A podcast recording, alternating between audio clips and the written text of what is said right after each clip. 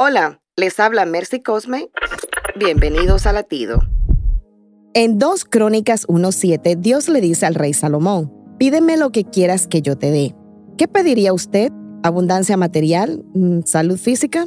Salomón pidió algo muy diferente. Él pidió sabiduría y ciencia para gobernar a su pueblo, y le fue concedido.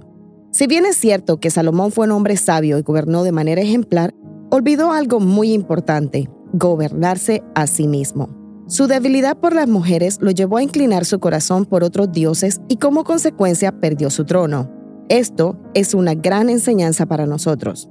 Si Dios te da dones y habilidades, úsalas no solo para tu propio beneficio, ayuda a los demás y enaltece el reino de Dios. Allí es donde está la verdadera sabiduría. Para escuchar más latidos, visita